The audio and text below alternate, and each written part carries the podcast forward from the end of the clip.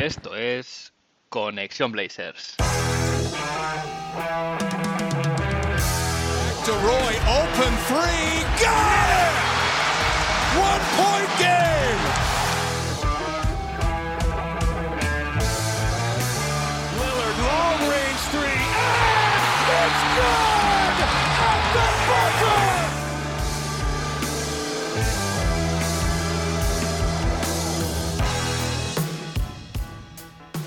Bienvenidos al episodio 21 de Conexión Blazers.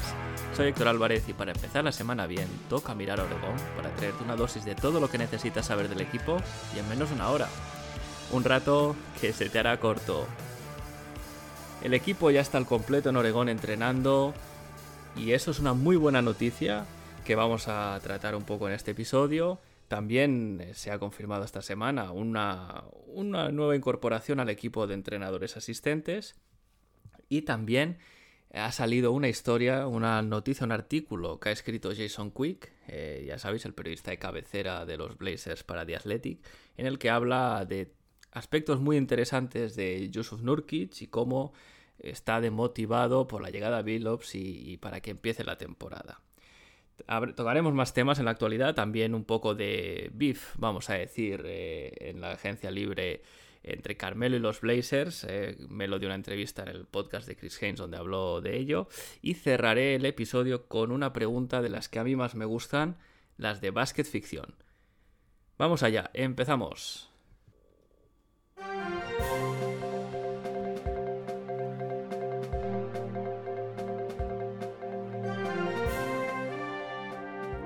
Ya tenemos al roster al completo entrenando en Portland antes de que empiece el training camp y lo hemos podido saber pues eh, por unas imágenes que ha publicado en redes sociales eh, la cuenta oficial de la franquicia y esto es un tema bastante más importante de lo que pudiera parecer. Tenemos que tener en cuenta de que no se pueden organizar entrenamientos oficiales antes del training camp que empieza el 28 de este mes, con lo cual estos entrenamientos son no oficiales. ¿Qué quiere decir? Que como son no oficiales, las franquicias no pueden multar a algún jugador si decide no ir porque está en su periodo vacacional. Entonces, al final, la conclusión de todo esto es que los entrenamientos son voluntarios. ¿Por qué es una muy buena noticia? Porque que todos los jugadores estén en entrenamientos voluntarios antes de que empiece el training camp es, primero, una muy buena señal de actitud de que el grupo está a tono y, mentalmente preparado para, para, dar lo mejor de sí en la próxima temporada. Y sobre todo de que para cuando se llegue al training camp, lo que sería la condición física, el, eh, todo el, el, tema de acondicionamiento físico ya estará trabajado previamente, con lo cual se podrá centrar bastante el equipo técnico liderado por Chansey Billups, se podrá centrar más en, en lugar de eh, pasar los primeros días del training camp poniendo a tono a jugadores que vengan de sus vacaciones pasados de peso fuera de forma, en lugar de eso, pues ya se va a poder empezar a entrar en eh, el nuevo estilo de juego, los nuevos sistemas que pueda dedicar, que pueda querer aplicar Chansey Billups, y es, ese es un tiempo precioso que, nos da una ventaja respecto a otros equipos que, que, van a llegar al training camp en situación peor, pero más allá de eso, como decía, lo más importante es lo que significa a nivel de motivación y actitud por parte del grupo. Y es que esta temporada todo el mundo parece que está en sintonía para dar lo máximo y hacer algo grande. Además, se ha podido ver a Chansey Billups muy cercanos, muy cercano, perdón, con, con los jugadores, eh, un poco como líder en los entrenamientos, como es normal, pero en un papel muy activo. Eh, por ejemplo, en el caso de Stotts, ese papel lo relegaba siempre a los asistentes y él estaba más en un segundo plano. Y en línea de esta buena sintonía que comentaba con los jugadores, eh, hablaremos después de una historia con Yusuf Nurkic, pero auténtico caviar eh, como Chansey Billups en sus primeras eh, aproximaciones con jugadores, cómo está tratando el tema mental y de motivación con ellos. Y se comunicaba durante esta semana que Matt Brass eh, llegaba como asistente eh, al cuerpo técnico de los Portland Trail Blazers. Al final Matt Brass tiene una experiencia más o menos dilatada en la liga. Fue, fue, el head coach de los Grand Valley Vipers, que son el equipo de la G League de los Houston Rockets, durante tres temporadas. en las que, en las que tuvo un récord de 90 victorias y 60 derrotas. También, eh, por lo que he podido investigar, durante ese periodo el equipo de los Gran, Gran Valley Vipers perdón, jugaba muy parecido a lo que luego sería el estilo de los Houston Rockets del carrusel de triples, es decir, un juego donde el triple tiene mucha importancia, donde se tiraban muchos triples por partido para, eh, digamos, avasallar al rival en cuanto a anotación. Al final, eh, Matt Brass estuvo de entrenador entre 2015 y 2018, por lo tanto, parte de, este, de esta andadura eh, suya en este, en este equipo de la G-League fue un poco la incubadora, el banco de pruebas de lo que luego se convirtieron los Houston Rockets, ¿no? Precisamente en este equipo que, vivía y moría a base del triple. A partir de ahí tuvo un puesto también en la, en la front office de, los Houston Rockets y fue asistente de Mike D'Antoni entre 2018 y 2020, eh, un poco pues en línea con esa experiencia que os comentaba y también estuvo como casi todos los entrenadores asistentes trabajando más el lado del desarrollo de los jugadores. Parece ser que el equipo asistente ya está completo. Recordad que eh, se había fichado en primer lugar a Scott Brooks como el, lead assistant coach, a Roy Rogers, a Steve Hetzel, Ednesha Curry, Bill Palacio y ahora Matt Brass. Eh, según informó Mike Scotto, parece que puede ser la última incorporación al cuerpo técnico de esta temporada. Y vamos con el tema que os había comentado del, del artículo de Yusuf Nurkic este artículo lo escribe Jason Quick en The Athletic y desde aquí recomiendo a todo el mundo que le eche un vistazo, que se lo lea, porque la verdad es que es, un artículo, como casi todos los que escribe Jason Quick, bastante espectacular.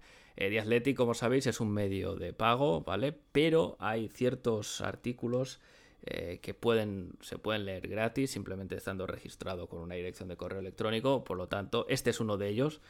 Por lo tanto, si, queréis más detalles acerca de, esta historia de, Yusuf Nurkic, la, tenéis disponible allí. Y al final lo, que nos viene a, explicar Jason Quick es que después de la rueda de prensa introductoria de Chansey Billups, donde él ya desde el principio lanza un guiño a Yusuf Nurkic diciendo que va a ser un jugador muy importante, hubo una llamada de Chansey Billups a, a Yusuf Nurkic donde un poco le explicó lo que esperaba de él y lo que quería, lo que quería Yusuf de cara a la, nueva temporada. Y la verdad es que parece que Chance es un tipo bastante listo porque ha enfocado, por lo que se ha publicado, el, asunto de una manera bastante inteligente. Al final, lo que le viene a decir Chansey a, a Yusuf es nos necesitamos mutuamente, es decir, yo a ti te necesito que rindas en el equipo, porque sin, un Nurkic al 100% este equipo no va a llegar donde tiene que llegar, y tú me necesitas a mí porque es tu año que quedas como agente libre, es lo que dicen contract year en Estados Unidos, y necesitarás jugar tu mejor baloncesto y yo voy a ser tu aliado para ello, así que ayudémonos. Yusuf Nurkic además eh, hizo unas declaraciones muy motivado, más que nunca según él, y ha llegado a decir que la contratación de Billups es probablemente lo mejor, aparte de Dame, que me ha pasado en la vida.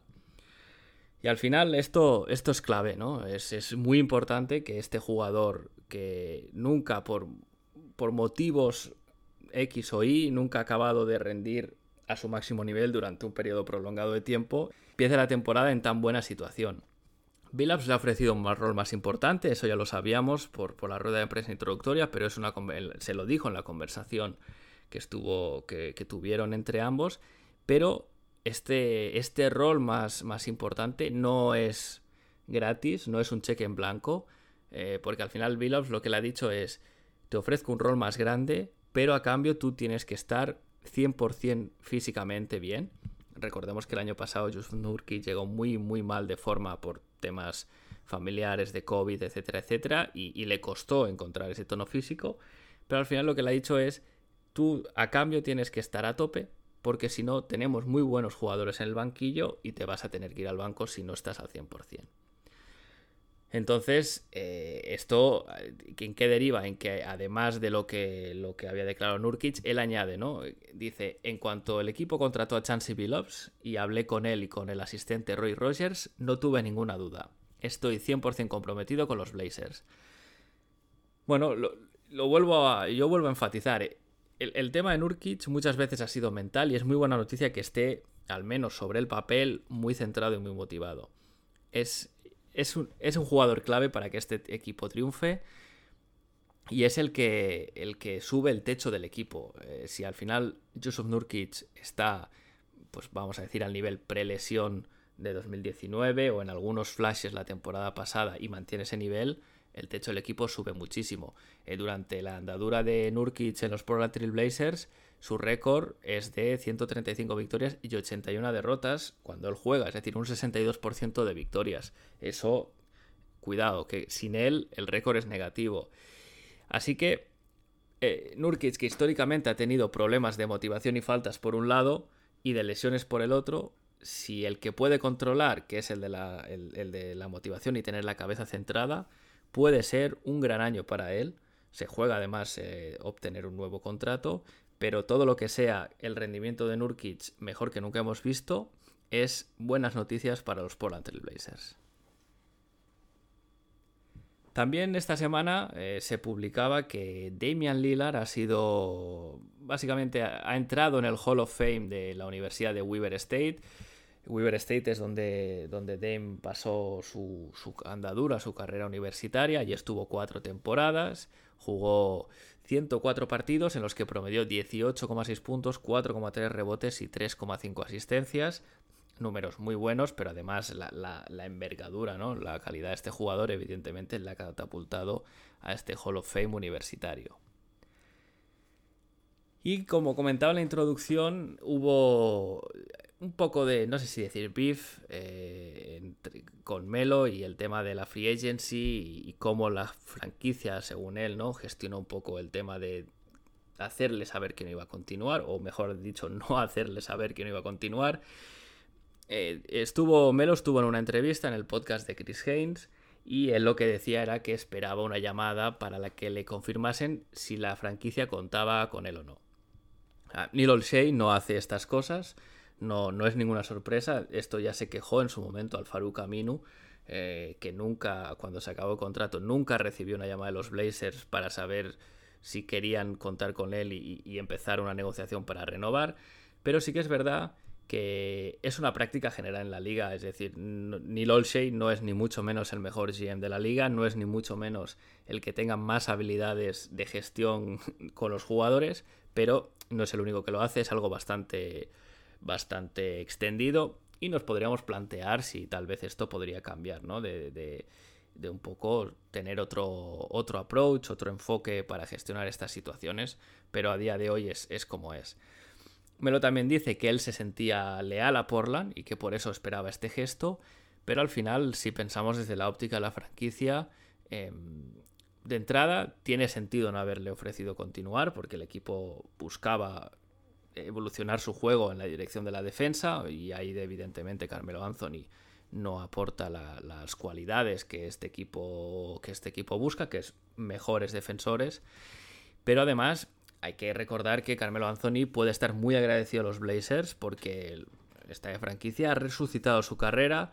Eh, Neil Olsey además se erigió como el, el, guardián o el garante de la, carrera, del legado de, de Carmelo Anthony y, así ha sido, siempre ha, disfrutado de dos años con, muchos minutos, en, algunos, en algunas ocasiones tal vez demasiados, algunas noches, pero eh, eh, precisamente esta andadura en Portland le ha permitido ahora fichar por los Lakers y tener el anillo tal vez lo más cerca que lo ha tenido en su carrera, ¿no? Veremos, eh, veremos qué pasa. Y cierro el bloque de actualidad con una felicitación. Ayer fue el 30 cumpleaños de CJ McCollum, así que desde este pequeño altavoz, CJ, que sé que nos escuchas, felicidades.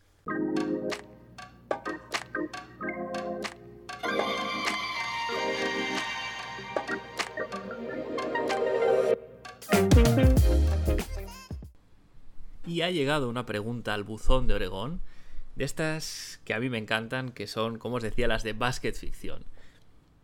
La pregunta la hace Clyde de Glide 73 y dice así: ¿Qué roster de 10 jugadores para ganar el anillo construiría solo con jugadores de la era de Damian Lillard y por qué cada uno de ellos?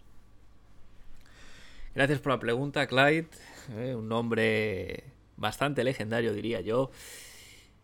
y, la lógica un poco que voy a usar es eh, la de usar jugadores en su prime, que en algunos casos no ha sido en, los Portland Trail Blazers, pero bueno, en general la verdad es que la mayoría de ellos han disfrutado de muy muy buenos momentos en nuestra franquicia. Mi quinteto titular sería el de Damian Lillard de base. Eh, sobran las explicaciones, mejor jugador de la franquicia en los últimos 20 años, eh, tiene números para acabar siendo el mejor jugador de la historia de la franquicia, futuro Hall of Famer, All-Star perenne, All-NBA, uno de los mejores jugadores ofensivos que, hay en la liga y que ha habido en, los últimos años en la liga, así que no puede, no puede ser un base titular que no sea Damian Lillard.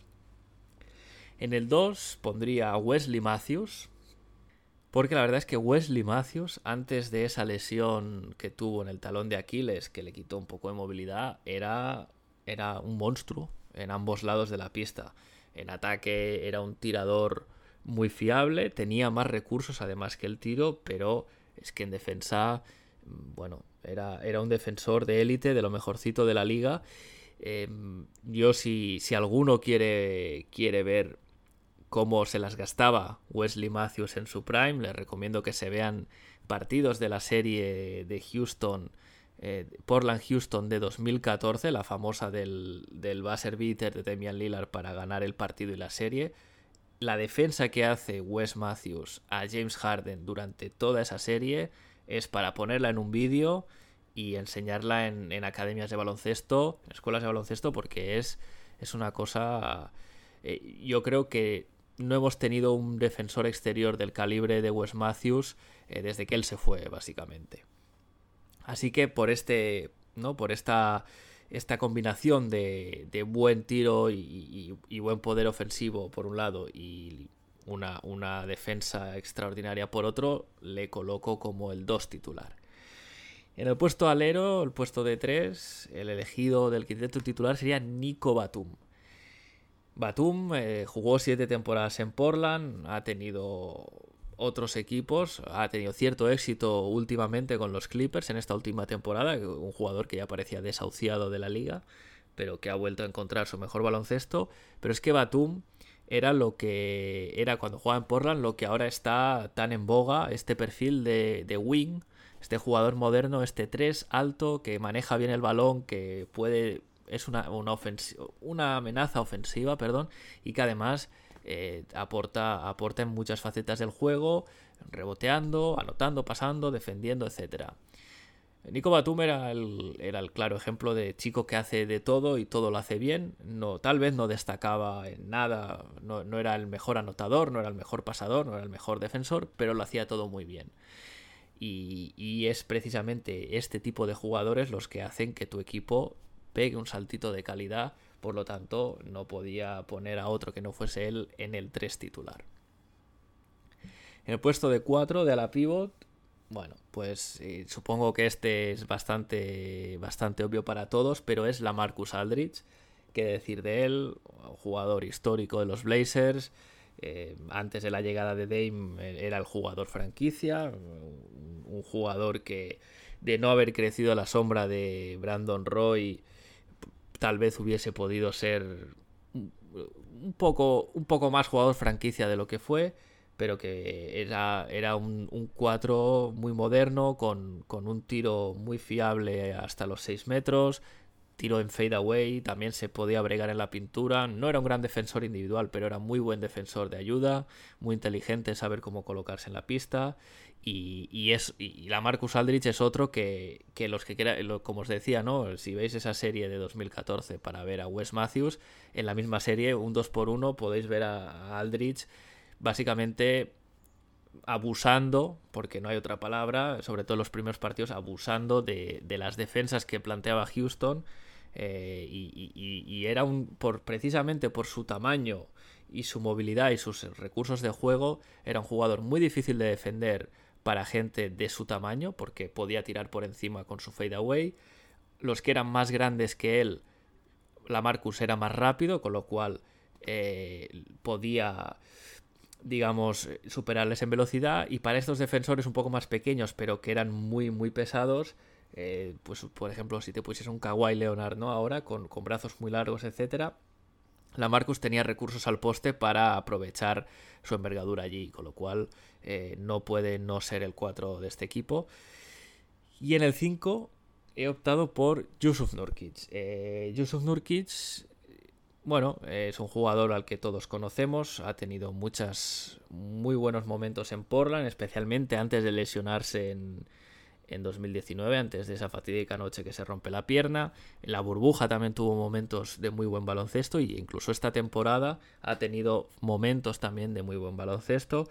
Eh, Nurkic es un muy buen pivot porque te aporta en ataque y te aporta en defensa, puede mover el balón y al final un, quinteto titular con Lillard, Wes Matthews, eh, Batum, Aldrich y Nurkic digamos que es muy compensado en ambos lados de la pista, eh, tienes tiro, tienes jugadores que se pueden crear su propio tiro, tienes playmaking fuera de Dame. Em, al final, un 5 inicial muy, muy completo. Y vamos a la segunda unidad. En la segunda unidad, de, aquí he hecho un poco de trampa. de base he puesto a CJ McCollum, que no es un base natural, pero como en los últimos años se ha acostumbrado a jugar a efectos prácticos de base liderando la segunda unidad eh, sobre todo después de que se sienta Dame en el segundo cuarto. Eh, lo podemos poner de base, el CJ, un anotador prolífico que tiene una cierta habilidad para mover el balón, aunque no sea uno de sus fuertes ni, algo que a él le salga natural, pero por la fuerza de la costumbre, vamos a decir, lo pondré, lo pondré de base en la segunda unidad. En el puesto de dos opto por Gary Trent Jr., y, es que aquí debo decir que he estado dudando también con Seth Curry, pero es que el Gary Trent Jr. de la burbuja, especialmente, fue una explosión espectacular. Un, bueno, un jugador que, que nadie podía pensar unos meses antes que llegase a ese nivel y, básicamente era un francotirador, eh, bueno, muy fiable desde la línea de tres. En la burbuja tuvo unos porcentajes de escándalo eh, y, no tirando uno o dos triples, sino tirando un buen volumen de triples, muy muy buenos porcentajes y además una, defensa bastante agresiva, con mucha voluntad, que también le, permite ser un jugador que aporta a ambos lados de la pista y no solo, no solo es, como dicen en Estados Unidos, un one trick pony, no solo tiene una cosa que hace bien, sino que aportaba en, en ataque y en defensa. En el puesto de 3 he optado por Mo Harkless, que si bien fue un jugador muy irregular, eh, sobre todo en el triple durante sus años en Portland, eh, especialmente eh, graciosa la, historia de, su bonus de contrato, tenía un bonus de contrato por llegar al 35% porcentaje de triples y una vez llegó a final de la temporada poco antes de acabar la temporada, perdón, estuvo cuatro o cinco partidos sin tirar de tres para no perder, no bajar porcentaje y no perder ese bonus. La verdad es que Mou, su principal virtud era una defensa individual muy potente, muy agobiante, muy asfixiante. Eh, a mí me viene como primera, mi primera memoria la serie de Oklahoma en, en 2019, donde Paul George, que viene de ser tercero en las votaciones del MVP esa temporada y que está a un nivel, tal vez el, mejor Paul George post lesión, que también recordad que se rompió una pierna allá no sé si por 2016. Em, vimos a, un George brutal y a un Mo Harkless que, le defendía de una. Bueno, lo mejor que se puede defender a un jugador de este tipo. La verdad es que dio un clinic en defensa y si bien en ataque no aporta demasiado, eh, con CJ eh, liderando en ataque, pues el tener alguien como Mojarles que pueda ser un lockdown eh, eh, un defensor, básicamente un defensor de élite en el perímetro, pues siempre viene bien. El puesto de 4 pondría Robert Covington. al final, Robert Covington solo ha estado una temporada en Portland, pero sí que es verdad que, es un poco como comentaba en la primera el quinteto titular con Nico Batum, es un perfil muy, muy demandado en la liga, muy, muy necesario y que da un plus de calidad a cualquier equipo. Eh, un, un 3D de manual. Eh, al final, Rocco no es el mejor defensor individual, pero para eso ya estaría Harkless en este equipo y como defensor de ayuda es de lo mejorcito de la liga. Así que se quedaría, se quedaría un, hay un dúo bastante bueno, bueno, incluso trío con Gary Trent para, para poner las cosas difíciles a los rivales noche tras noche. Y para acabar en el puesto de 5 he optado por Zach Collins. Eh, y, por un Zach Collins muy concreto, que es el Zach Collins de los playoffs de 2019.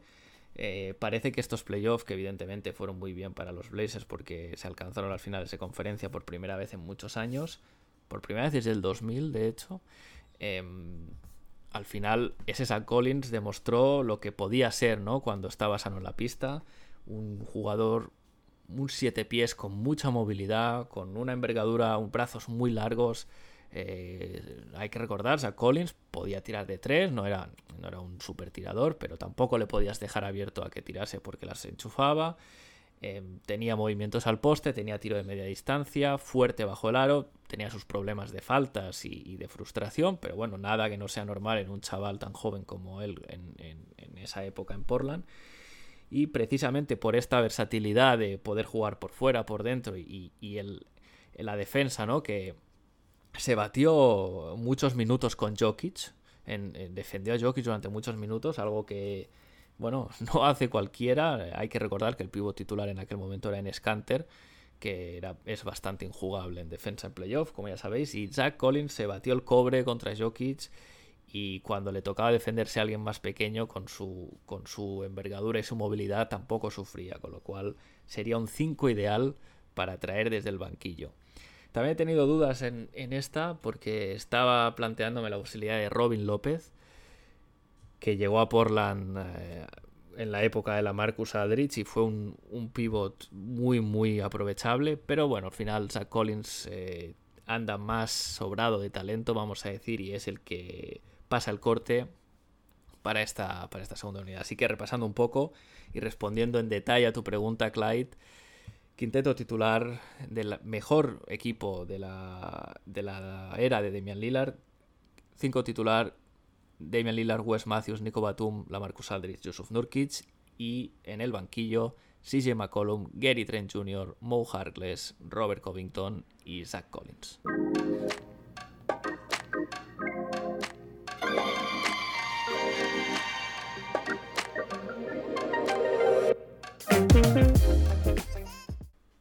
Y con esto ya doy por concluido el episodio de hoy. Gracias por escuchar Conexión Blazers una semana más y recordad recomendar el podcast a vuestros amigos y a vuestras amigas. Si tenéis algo que decir, podéis dejar vuestros comentarios en iBox. También los podéis enviar a la dirección de correo conexionblazers.gmail.com, tal y como ha hecho Clyde de Clyde73 esta semana. Y si no, los podéis hacer llegar a, eh, a través de Twitter, perdón. Eh, siguiendo la cuenta de Twitter, arroba Conexión también podréis estar al día de temas de actualidad y además iréis viendo cada vez que suba un nuevo episodio, eh, que suele ser, como ya sabéis, lunes por la tarde-noche. Gracias de nuevo, seguimos conectados, hasta la semana que viene.